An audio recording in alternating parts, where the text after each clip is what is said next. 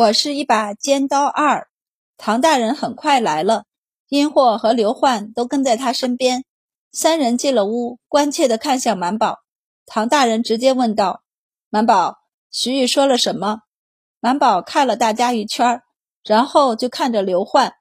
大家顺着他的目光看去，刘焕被他们看得心里发毛，战战兢兢地问道：“跟跟我有关？”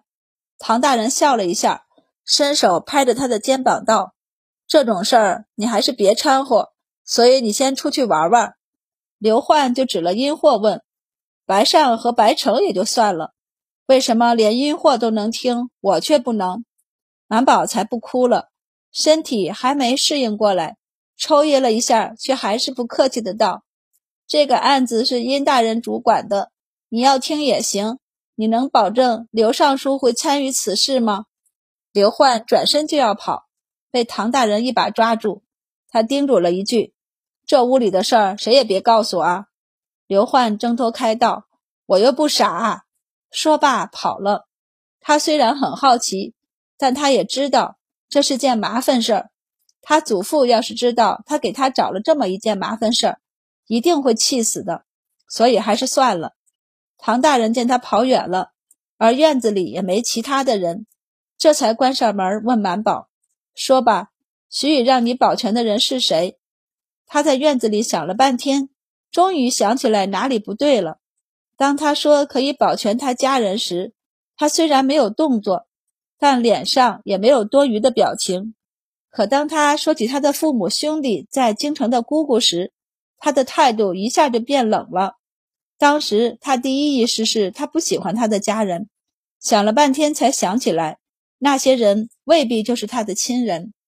科科告诉满宝，吴公公还在调查，大部分人都被集中在前面，没有人在你的房屋附近。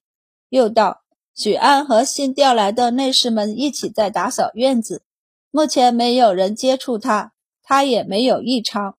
满宝这才看向唐大人，是许安，是给我送饭的那个小内侍。唐大人一愣，瞬间明白了，是他。许安是他什么人？他们在用许安威胁他自尽。满宝点头，应该是的。许安是他亲弟弟，他说是他在这世上唯一的亲人了。可是许安不知道他。满宝将徐宇对他说的那些话，还有请求，都一五一十的说了，连白二郎都惊呆了，忍不住道：“这世上竟然有这么恶毒的人！”白善脸色很不好看。忍不住问唐大人：“到底是谁手段如此毒辣？”唐大人没有回答他们的问题，而是起身道：“趁着人都被吴公公拘在前面，我们去把树底下的东西都起了。要过去满宝的屋后，得先出院门，然后往前走一段，绕过去才能到，特别的不顺。那是一个小园子，以前入宫参选太子良娣的女孩住在侧面的院子里。”这个园子是给他们玩的，徐宇还负责这一片的花草。满宝不知道打哪摸出一把小花锄，唐大人直接接过后递给白善，一抬下巴道：“上。”白善看了他一眼，默默地上前挖地，说是梅树下，但梅树也不小，不知道在哪个方位。于是他便随手选了个位置先锄下。满宝愣了一下，反应过来，问科科。在哪边呀？科科这才一板一眼地回答道：“在靠近第一棵梅树的那边。”马宝就上前，用脚点了一个位置，道：“除这儿。”白善就不带犹豫的便换过去。唐县令也觉得这样不好，万一不在呢？还不如围着梅树团团除一圈呢。结果白善已经连着除两下，第三下时，大家听到了碰撞声，唐县令眼睛一亮。弟弟上前看了一眼，和白善道：“抓紧，小心别坏了罐子。”又夸满宝：“满宝的运气真好，一指一个准儿。”满宝点点头：“有科科在，只要不违反他的规则，要多准就会有多准。可惜了，之前谁能想到徐宇把东西就埋在他屋后的树底下呢？他和科科也不能无缘无故的就往下探查，不是？”可惜了，盯着他那么多积分，也从没见过他挖坑埋东西。白善很快挖出一个坑，露出一个小坛子。唐大人看了一眼，便道：“这坛子看着埋了不少时间啊。”白二郎自告奋勇地把坛子抱起来，不等唐大人说话，就直接打开了罐子。他往里看了一眼，直接伸手把里面的东西拿出来，里面用油布包了一叠纸。他递给唐县令，唐县令立即拆开油布看起来，看到上面罗列的名字，在宫中的位置以及备注的东西，唐县令呼吸都忍不住重了两分。白善只看了一眼，就觉得浑身发冷。谁有这样的能力，往宫里安插这么多人？问道：“这些人都是和许宇、许安一样，小小便被收养、培养过后就送进宫里来的吗？”唐县令面无表情地将这些名单叠起来道：“多半是的，这可不是有钱就能办到的。”白善道：“宫中采买是固定的。”而且他们怎么能肯定送进宫里来的人都会听话？其中一个只要招供，满宝道连徐宇都不知道他的主子是谁，一个不听话的宫奴能知道多少？白善便不说话了。唐县令将东西塞进袖子里，指了另一棵树道：“把那棵树也挖了。”白善就把锄头递给白二郎，白二郎便兴冲冲地上前。不过片刻，他就后悔了。他捂住鼻子，有些嫌弃地问道：“这是什么呀？”满宝道：“是药渣。”唐县令蹲下去看了看，还伸手捻了捻，不解道：“他在哪儿的药？药味这么大，其他人不会不知道。我和吴公公查过，近两月他都没有熬过药。”白二郎继续嫌弃的往别处挖去。不一会儿，锄头不知敲到了什么东西。也发出“咚”的一声，他好奇的用锄头将上面的泥扒走，一扒拉开，才发现整张草皮都被扒拉走了，底下竟然是两块木板。大家相视一眼，立即伸手把木板掀开，齐齐探头一看，就见里面整齐地放着两个罐子。满宝耸了耸鼻子，好像是腌菜坛子。唐大人伸手在罐身上擦了一下。就是腌菜坛子，可里面未必就是腌菜。他拿起一个，小心地将罐子打开，一股药味冲鼻而来。大家远了远，才定睛看去，就见里面是黑乎乎的药水。唐县令道：“我大概知道这毒针是怎么来的了。”白善将另一个罐子也给开了，他们在里面捞出十枚针，每一个罐子里都是五根，和满宝被替换的那五根一模一样。可能是因为徐宇被抓了，这罐子里的药汁儿许久没有更换，此时味道有点重。大家蹲在地上，稍稍往后挪了挪。白善道：“这是通过采买送进来的。”唐大人点头：“一定是的。”他从袖子里将那叠纸找出来，很快找到了一个备注：“东宫采买处有一人。”又碰巧碰上冬天，唐大人道：“更方便他们了。”冬天少菜蔬，除了宫里的一些主子，还有新鲜的菜蔬可吃。大部分宫女和内侍吃的都是腌菜和干菜，这些也需要每日从皇庄或是从别处采买后送进宫里来。冬天往宫里运送的瓶瓶罐罐是最多的。如果看守宫门的侍卫不在意，这种小罐子是很容易蒙混进来的。把口封紧了，塞在大缸的腌菜中。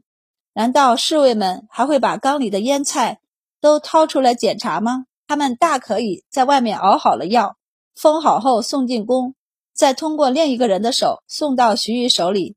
徐宇再将毒针起了泡进去，毒针浸泡三天即可。而他现在就有三副毒针，也就是说，他永远都有一副已经完成的毒针，两副正在浸泡的毒针。不论太子妃哪一天生产。他只要保证可以碰到满宝的针袋，他就能够把针替换进去。唐大人都忍不住赞道：“好精巧的心思！”唐大人将这两罐毒药和毒针也给封好，让白善和白二郎抱上，一起回了满宝的房间。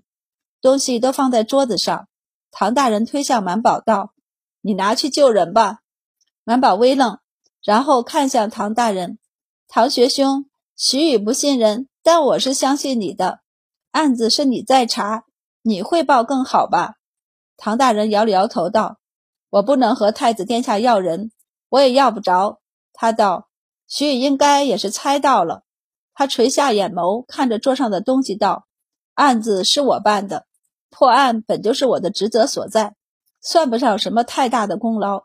何况到这会儿，案子也才查了一半而已，连徐宇都不知道他背后的人是谁，其他人可能更不会知道。殿下不会给我这个面子，把人给我的。”唐大人道：“何况你们嫂子出自王室，我身上也未必那么干净。”四个少年瞪大了眼睛，唐大人便笑了笑道：“怎么还猜不出来吗？此事牵连甚广，连我都不知道是否能查得出来。你拿去吧，你才是最合适的。”连唐大人心里都忍不住佩服徐宇，那时候还能计划得这么周全。周满的确是最合适的，他和太子太子妃有一种特别的关系和感情在，而他不仅年纪小。还是太医，跟这事儿似乎有关系，但根底纠缠不深，家世清白。他以公要人，太子很大概率上会把人给他。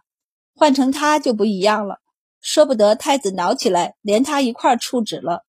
徐宇显然算准了这一点，他叹息一声道：“别的都好，只这两件事儿。第一，你要的人要安置在哪里？带回家呗。”满宝道。让他给我家干活，只要他不特别坏，我以后会给他养老送终。唐县令，我记得你们一般大吧？